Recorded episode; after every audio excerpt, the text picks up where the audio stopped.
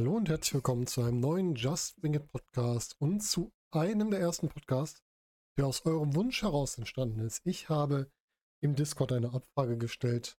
Welchen Filmklassiker möchtet ihr gerne mal im Podcast hören? Ich hatte zu dem Zeitpunkt drei zur Wahl gestellt. Zwei absolute Klassiker und einen etwas neueren. Die beiden absoluten Klassiker waren einmal Independence Day, einmal Jurassic Park und der etwas neuere war Pacific Rim. Und dabei hat sich nicht die Mehrheit für den heutigen Film entschieden, sondern es wurde sich einheitlich entschieden, einstimmig für Jurassic Park. Und damit steigen wir in diesem Film ein, der wohl eine der größten Ikonen seiner Zeit ist und auch viele Sachen geprägt hat, die wir heute noch so erleben und die wir auch in diesem Film sehen werden. Bevor wir in den Podcast einsteigen, es wird hier zu Spoilern kommen. Zu einem Film, der im Jahr 1993 entstanden ist. Das heißt, ich werde über den gesamten Film sprechen, über die gesamten Inhalte sprechen und euch da entsprechend einen Überblick geben, was so alles im Film passiert. Also Spoiler-Alarm an dieser Stelle. Und damit würde ich sagen, lassen wir uns doch durch den Besitzer des Jurassic Park einmal begrüßen und starten damit in die Podcast-Besprechung. Welcome to Jurassic Park. Ja, willkommen im Jurassic Park. Wir sprechen über Jurassic Park aus dem Jahr 1993. Ein Film, der von Steven Spielberg produziert wurde und als einer der größten Filme, glaube ich, der 90er Jahre gilt. Bevor wir auf die Hintergründe eingehen, wollen wir mal über die Story sprechen, die wahrscheinlich jeder von euch kennt. Wir haben den Multimillionär John Hammond, der auf einer Insel im Pazifik, der Isla Nubla, in der Nähe von Costa Rica, einen Themenpark erschaffen hat, in diesem Themenpark sind durch Gentechnologie Dinosaurier erschaffen worden. Und bei dem Transport weiterer Dinosaurier in dem Park, um genau zu sein, von Velociraptoren in dem Park, kommt es zu einem Unfall, wobei ein Arbeiter getötet wird. Und die Investoren von Hammond wollen dann, dass er entsprechend den Park überprüfen lässt. Und für diese Überprüfung holt er sich die Fachleute ran. Das ist einmal entsprechend ein Paläontologe, Dr. Alan Grant, der gespielt wird von dem sehr bekannten Sam Neill. Dann seine Kollegin, die Paläobotanikerin Dr. Alice Settler, gespielt von Laura Dern. Und auf der anderen Seite dann noch den Chaoswissenschaftler oder Chaosmathematiker Dr. Ian Malcolm, gespielt von Jeff Goldblum. Und die drei sollen als Vertreter der Wissenschaft evaluieren, ob der Park wirklich so möglich ist, ob man ihn so eröffnen kann. Und dabei ist dann noch der entsprechende ähm, Anwalt von Hammond, der auch noch mit auftaucht. Und wir haben zusätzlich noch mehrere Figuren im Park, die dann später auftauchen. Also grundsätzlich erster Gedanke war, wir überprüfen, ob der Park so fähig ist. Dafür werden diese durch den Park geführt und während der Führung fällt dort der Strom aus. Und der fällt nicht ohne Grund aus, auch wenn zusätzlich noch ein Unwetter auf den Park zusteuert, nämlich der Techniker, der Computerprogrammierer Dennis Nidri, hat sich entsprechend mit ja, finsteren Gestalten eingelassen, könnte man fast sagen. Dennis Nidri hier gespielt von Wayne Knight und hat quasi den Verkauf der Dinosaurier-Embryone mit jemandem vereinbart und will dafür 1,5 Millionen US-Dollar an sich bringen. Das ist nun möglich, indem er die, die Embryone innerhalb eines Stromausfalls quasi klaut und dann zu seinem Mittelsmann bringt und deswegen fällt der Strom aus. Die Wissenschaftler stecken im Park fest und die Zäune, die eigentlich vor den Dinosauriern schützen sollen, schützen uns hier nicht länger. Und damit nimmt das Ganze seinen Lauf, dass die Wissenschaftler getrennt werden und vor den Dinosauriern fliehen müssen und sich am Ende wieder zusammenfinden. Das Fazit, das Ende des Films, werde ich euch nicht ganz erzählen, falls es doch jemand noch nicht gesehen hat. Könnt ihr da gerne nochmal in den Film reingucken. Lasst uns nach einer kurzen Einblick in die Geschichte mal ein bisschen über die Hintergründe sprechen, über die Figuren dahinter sprechen. Wir haben natürlich Steven Spielberg, den wir alle kennen aus diversen Filmen, der sich hier auch in der Produktion und auch danach als sehr großer Dinosaurier-Fan geoutet hat, immer gesagt hat, dass er die alten King Kong-Filme mochte, aber besonders wegen den Dinosauriern, die da drin auftraten. Und dass er immer mal was mit Dinosauriern machen wollte. Und da kam es ihm ganz gelegen, dass er mit Michael Crichton bereits zusammengearbeitet hat. Die beiden haben schon zusammen an einem Drehbuch für Emergency Room gearbeitet, damals noch für einen Film, wurde da noch abgelehnt, später als Serie wurde es dann veröffentlicht. Und die beiden haben dann gemeinsam das Thema ja, Dinosaurier für sich nochmal entdeckt. Ähm, Michael Crichton, generell bekannt als Autor, der sich immer mit wissenschaftlichen Problemen auseinandersetzt, also wenn die Wissenschaft auf die Natur trifft, was da so passiert, das hat er auch in Kongo getan, Andromeda getan. Und auch das Themenpark-Thema, was wir hier haben, bei Jurassic Park hat er bereits in Westworld einmal besprochen. Westworld kennt ihr vielleicht als Film oder auch als Serie mittlerweile. Auch das war Michael Crichton, der da die, die Bücher zu geschrieben hat. Und somit hat Michael Crichton auch das gesamte Drehbuch entwickelt. Das Drehbuch weicht in ein paar Stellen dann vom ursprünglichen Buch ab. Aber nichtsdestotrotz ist es hier ein sehr nah an der Buchvorlage gelegene Adaption des Buches, was natürlich dran liegt, dass der Buchautor gleichzeitig der Drehbuchautor ist. Und somit haben sich schon zwei Dinosaurier-Fans gefunden, die hier zusammen diesen Film produziert haben. Werfen wir einen Blick auf die Besetzung von Jurassic Park. Vorneweg haben wir da als John Hammond, haben wir Richard Attenborough. Richard Attenborough kennen wir natürlich, wie gesagt, aus Jurassic Park. Wir kennen ihn aus Das Wunder von Manhattan. Und wir kennen ihn vielleicht auch als Produzenten von Gandhi, wo er auch mitgewirkt hat. Das heißt, Richard Attenborough hat schon auf beiden Seiten der Kamera mitgewirkt und da auch wirklich also unvergessene Rollen abgeliefert. Ich finde ihn gerade in Wunder von Manhattan als Weihnachtsmann auch sehr schön untergebracht. Er hat natürlich auch sehr viel mehr Filme noch gemacht. Was man dann sieht, dass der gute Mann auch seit 1942 bereits im Filmgeschäft ist. Also jemand, der schon sehr, sehr viel geschaffen hat. Der leider mittlerweile von uns gegangen ist, ist im Jahr 2014 im Alter von 90 Jahren verstorben. Wird aber, glaube ich, durch diese Rollen, durch diese ikonischen Rollen, die er hatte, auch auf weitere Zeit unvergessen bleiben. Und er spielt halt hier den John Hammond. Das spielt er sowohl im ersten Teil als auch im zweiten. Da bin ich mir noch sicher. Ich weiß gar nicht, beim dritten auch noch mit dabei war. Dass er da auch noch ein Teil war. Aber im zweiten war er auf jeden Fall auch noch eine der Figuren, die im Film auftauchte. Da als reine Nebenfigur. Hier ja noch mit als eine der Hauptfiguren. Und er spielt halt hier die Figur des Milliardärs, der seinen Park eröffnen möchte. Der halt der Welt etwas Schönes präsentieren möchte und das nicht aus in erster Linie aus dem finanziellen Gedanken raus, sondern aus dem Wunsch, den Kindern quasi Freude zu machen, Familienfreude zu machen. Das ist so sein Ziel, was er damit verfolgt, mit dem ganzen Park. Dann haben wir unsere Wissenschaftler. Vorneweg Sam Neill als Dr. Grant. Sam Neill kennt ihr vielleicht aus Event Horizon, dem Horrorfilm, in dem er mitgespielt hat. Er hat bei Jurassic Park 1 und 3 mitgespielt, ist jetzt für Jurassic World Dominion, also für den dritten Teil von Jurassic World auch angekündigt. Und er hat auch zwischenzeitlich einige Serien mitgespielt. Unter anderem gehört dazu Peaky Blinders, wo er mitgespielt hat, Old School, Harry und so weiter. Alcatraz war auch ein, die habe ich mal angefangen. Auch ganz nett war, hat zwar leider nicht über eine Staffel geschafft. Aber der gute Sam Neill ist halt ein Schauspieler, den man auch aus vielen Bereichen kennt. Eigentlich sollte die Stimme des, der Figur Alan Grant hier äh, mit einem amerikanischen Akzent belegt sein, was für den Neuseeländer manchmal ein bisschen schwieriger ist. Aber er hat es trotzdem durchgezogen, weil er halt auch einfach gedacht hat, wenn Steven Spielberg dir etwas anbietet, dann machst du es auch. Also, Soweit war Spielberg damals schon, was man gesagt hat, was Spielberg anbietet, das ist es immer wert, daran teilzunehmen. Dann haben wir Laura Dern als Dr. Ellie Settler. Die kennen wir halt auch aus den Jurassic Park Filmen. Hat sich danach so ein bisschen mehr in für mich unbekanntere Filme zurückgezogen, ist aber zum Beispiel in der neuen Twin Peaks Serie nochmal zurückgekommen, war in den neuen Star Wars Filmen vertreten, zumindest im letzten. Oder was ja neben vorletzten, im, bei der letzte Jedi war sie mit dabei als Figur.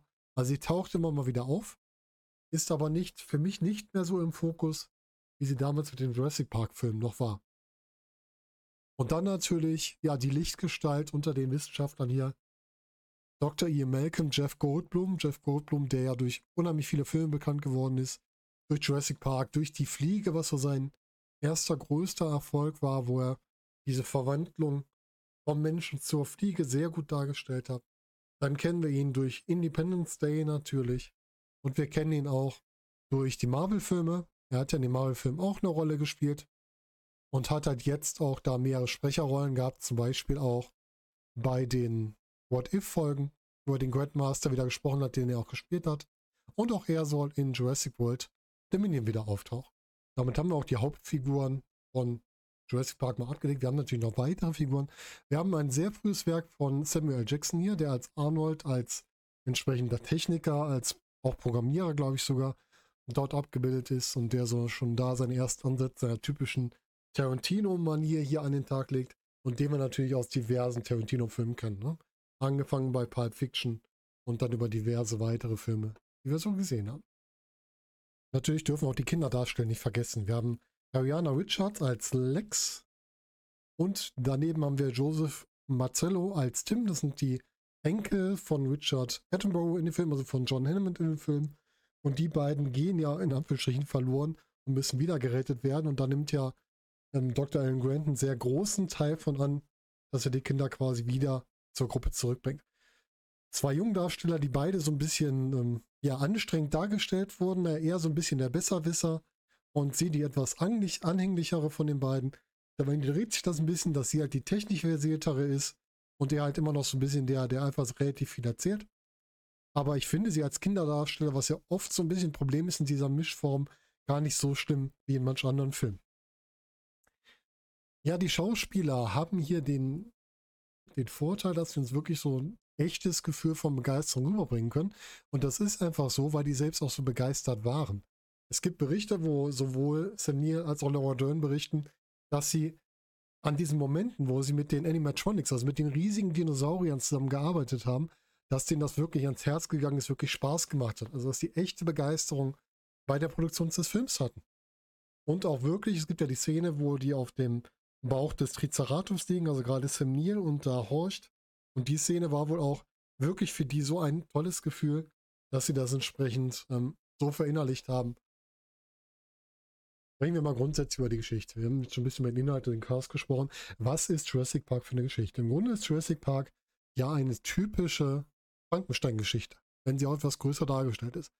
Der Mensch erschafft etwas und diese Schöpfung dreht sich dann gegen ihn. Ist bei Jurassic Park jetzt nicht in voller Größe, das heißt, drehen sich nicht alle Dinosaurier gegen sie, aber das, was ich erschaffen habe, kann mir auch nicht zwingend gut besonnen sein. Das ist halt auch wieder der Gedanke, den Michael Crichton aufgreift muss sich der Mensch hier überhaupt in sowas einmischen? Ja, sollte der Mensch selber Gott spielen oder sollte er doch der Natur überlassen, welche Lebewesen irgendwann aussterben, welche Lebewesen überleben? Und hat der Mensch überhaupt das Recht, sich dort einzumischen? Das heißt, da wird der ganze Bereich des Klons und so weiter mit aufgenommen und auch ganz klar die Aussage getroffen, die Natur lässt sich nicht davon abhalten, dass der Mensch meint, er könnte sie kontrollieren, denn die Natur macht das, was sie immer macht. Und das hat auch der gute Ian Malcolm gut ausgedrückt. Hat ja ganz klar auch gesagt in dem Film, dass die Natur irgendwie ihren Weg findet. Das heißt, sie findet ihren Weg, das Ganze fortzusetzen. Und das ist ja auch genau das, was hier passiert. Wir haben eigentlich, das erklärt uns ja unser Wissenschaftler, der Henry Wu, den wir auch in den späteren Filmen noch kennenlernen, oder wieder erst wiedersehen, dass entsprechend nur weibliche Dinosaurier da sind, die sich gar nicht fortpflanzen können. Und dazu haben wir direkt ein ganz schönes Foreshadowing im Grunde im, im Film. Wenn ihr euch erinnert, ganz am Anfang fliegen die ja mit dem Hubschrauber auf die Insel. Und als sich alle anschnallen wollen, hat Grant nur zwei Anschnaller, die diese weibliche Form haben, ja. Und das ist schon ein bisschen das Foreshadowing.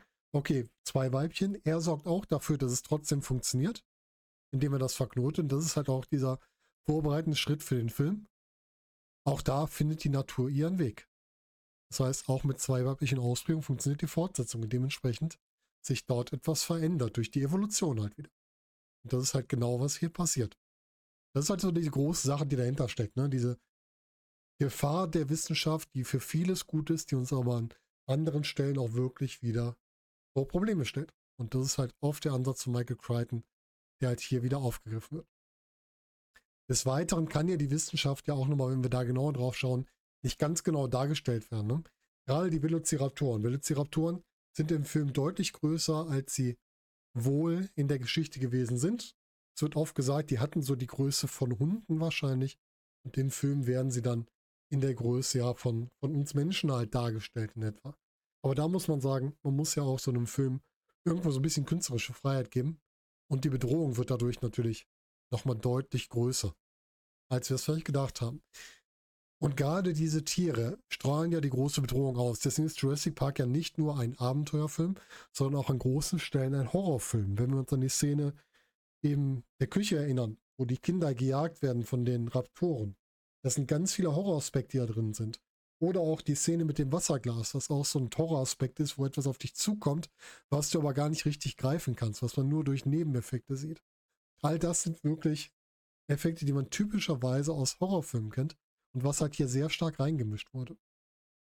Und das hat halt alles nur funktioniert durch die verschiedene Umsetzung in dem Film. Ne? Wir haben einmal diese Effekte, wo Dinosaurier gar nicht sehen. Insgesamt sehen wir im Dinosaurier, die, äh, im Film die Dinosaurier auch nur so 15 bis 20 Minuten, was man gar nicht denkt. Man denkt ja, man sieht ständig Dinosaurier, aber von der Gesamtspielzeit des Films ist es gar nicht so viel Zeit, wie die dabei sind. Und die Dinosaurier wurden ja auf verschiedene Art und Weise dargestellt. Wir hatten einmal die Animatronics, also die großen Maschinen als Saurier. Und wir hatten CGI, was dazu kam. Das heißt, gerade bei der Stampede mit den Gullies auf der großen Weide, da war halt sehr viel CGI bei, das sieht man auch schon mal. Und auch beim Endkampf mit den Raptoren und T-Rex ist das genauso. Da hat man schon mal Szenen, wo man das sehen kann. Und es gab auch noch Menschen in Dinosaurierkostümen. Das heißt nicht nur Animatronics, die gesteuert wurden, sondern auch Menschen, die sich in Dinosaurierkostümen bewegen. Das ganz viele verschiedene Ansätze, die hier in ein Konzept gebracht wurden und die dafür sorgen, dass Jurassic Park heute noch genauso gut zu sehen ist wie früher. Weil wir eine so gesunde Mischung an verschiedenen Effektarten haben, dass das heute nicht deutlich veraltet aussieht. Und eine große Hilfe, gerade was die Dinosaurier angeht, was die Umsetzung dieser angeht, war hier natürlich wieder Stan Winston, den man auch aus vielen anderen Bereichen kennt. Der war auch bei Alien beteiligt zum Beispiel der sehr stark sich um das Creature Design gekümmert hat. Also auch da sehr viel Energie reingesteckt hat, sehr viel Liebe reingesteckt hat und dadurch haben wir jetzt so einen tollen Film gekriegt. Was dem Film noch sehr stark hilft, ist das Pacing im Film. Wir haben einen sehr langsamen Aufbau. Wir fangen ja an mit dem Zusammensuchen des Teams für diese Rettung. Dann kommen wir in den Park. Wir haben so ein bisschen Erkundungsmission, wo ein bisschen das wissenschaftlich dahinter erklärt wird. Dann gibt es die Parkrundfahrt, wo dann der Strom ausfällt, wo dann dieser Action-Teil bis Horror-Teil reinkommt. Und dann kommt am Ende dieser Fluchtteil, ja, wo wir also unsere Protagonisten zusammenführen und die entsprechend hier auch wieder ja, aus dem Park flüchten müssen. Und das alles sehr gut mit sehr langsamem Aufbau und dann doch mit dem Anzug des Tempos zum Ende hin, wo aber immer wieder ruhigere Passagen reinkommen. Ich erinnere gerne mal an die Wackelpudding-Szene mit den Kindern in dem Restaurant, was erst sehr ruhig ist und wo dann durch die Schattenwürfe wieder, wieder so ein typischer Horroraspekt, die Raptoren dazu kommen. Dass wir auch da wieder entsprechend unsere ja, Horroraspekte haben, aber ausgehend von einem ruhigen Bereich wieder so Spannung aufgebaut wird. Und das zieht sich durch den gesamten Film und macht einfach richtig Spaß. Und ein weiterer Moment, der natürlich immer dazu beiträgt, das kennen wir aus Horrorfilmen, aus jedem anderen Film, die Musik ist etwas Ausschlaggebendes, was einen Film gut machen kann. Und da hat man mit John Williams einen der perfektesten Komponisten, die wir, glaube ich, im Filmbereich haben. Und der hier neben der reinen Jurassic Park Theme auch so tolle Musik für den Film geschaffen hat. Ihr merkt, für mich ist Jurassic Park so eine Herzensangelegenheit. Der Film kam 1993 raus. Ich war 1993 elf Jahre alt. Der Film war ab zwölf Jahren. Und ich konnte trotzdem mir den Film angucken. Ich war auf einem Kindergeburtstag damals noch. Und wir sind dann mit der ganzen Gruppe ins Kino gegangen und haben dort Jurassic Park 1 gesehen. Und dieser Film hat mich seitdem mitgenommen. Ich mag seitdem alles, was mit, ich mochte davor auch schon Dinosaurier, ich mag seitdem das Recht, alles, was mit Dinosauriern zu tun hat.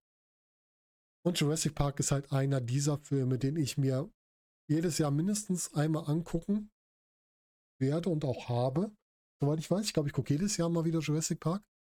Und der halt auch gute und weniger gute Fortsetzungen gefunden hat. Also ich mag die anderen Jurassic Park Teile auch. aber keiner ist so komplett an den ersten rangekommen, ja.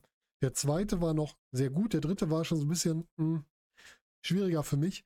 Und die Jurassic World Filme sind auch gute Dinosaurierfilme.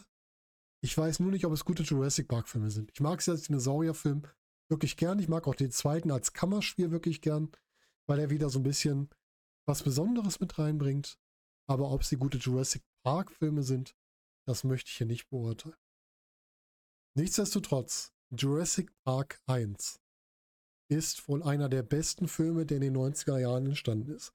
Einer der Filme, der die Landschaft für Dinosaurierfilme und generell für solche Tierfilme, sage ich mal in Anführungsstrichen, geprägt hat und den Weg geebnet hat, dass man davon noch viel mehr bringen konnte und der bis heute noch Leute begeistert und ich gehöre ganz klar dazu. Also ich freue mich immer wieder, diesen Film zu sehen und selbst die 3D-Adaption, die es davon gab, der wurde ja nochmal 3D belegt, selbst die hat mir sehr gut gefallen und hat einen Weg hier zu mir ins Regal gefunden. Ich würde gerne mal eure Meinung wissen. Wie findet ihr Jurassic Park als Dinosaurierfilm? Wie findet ihr ihn als Film der 90er Jahre? Ist das ein Film, der eure Kindheit, eure Jugend vielleicht geprägt hat? Schreibt mir das gerne mal in die Kommentare bei YouTube oder auch per Twitter, wie auch immer ihr möchtet, oder auch mal als Kommentar bei Apple Podcasts, geht natürlich auch. Ich habe euch am Anfang erzählt, dieser Film, dieser Podcast ist entstanden, weil ich bei uns im Discord die Abfrage gestellt habe, welchen Film möchtet ihr denn gerne einmal im Podcast gesprochen haben. Dabei hat sich die gesamte Gruppe einstimmig für Jurassic Park entschieden. Und jetzt möchte ich gerne euch als Hörer die Wahl geben für einen Podcast für den Dezember. Und zwar soll es gehen um einen Film, der zu Weihnachten spielt, aber nicht direkt mit Weihnachten zu tun hat, also nur indirekt damit zu tun hat. Und da habt ihr auch wieder die Wahl zwischen drei Filmen. Der erste Film, den ihr zur Wahl habt, ist Stirb langsam von 1988. Die Geschichte rum und John McClane, der seine Frau retten will aus dem Nakatomi Plaza. Der zweite Film, den ihr zur Wahl habt, ist der Film Gremlins aus dem Jahr 1984. Und zwar geht es hier um die kleinen Monster, die man nach Mitternacht nicht füttern sollte und auch nicht nass werden lassen sollte. Und der dritte Film, der zur Wahl steht, ist der Film Batman Zurückkehr aus dem Jahr 1992. Der zweite Batman-Film der 90er Jahre von Tim Burton, wo Batman unter anderem auf den Pinguin gespielt von Danny DeVito trifft. Also ihr könnt auswählen, ihr könnt abstimmen zwischen den drei Filmen. Stirb langsam, Gremlins und Batmans Rückkehr. Schreibt mir das bitte in die Kommentare, egal wo. Ich zähle eure Stimmen dann zusammen und werde dann dementsprechenden Film für euch nochmal besprechen im Dezember passend zum Weihnachtsmonat mit einem Film, der an Weihnachten spielt, aber gar nicht direkt mit Weihnachten zu tun hat. Und das war's dann für unseren heutigen Klassiker-Podcast Jurassic Park. Filmklassiker mit Dinos, klare Empfehlung für euch. Guckt euch den mal wieder an. Genießt die Zeit, legt das Handy weg, guckt nur den Film, genießt ihn und lasst euch von der Welt berauschen. Und damit wünsche ich euch noch einen schönen Morgen, Tag, Abend oder Nacht, je nachdem, wann ihr das hier hört. Und wir hören uns zunächst wieder. Macht es gut. Bis dahin.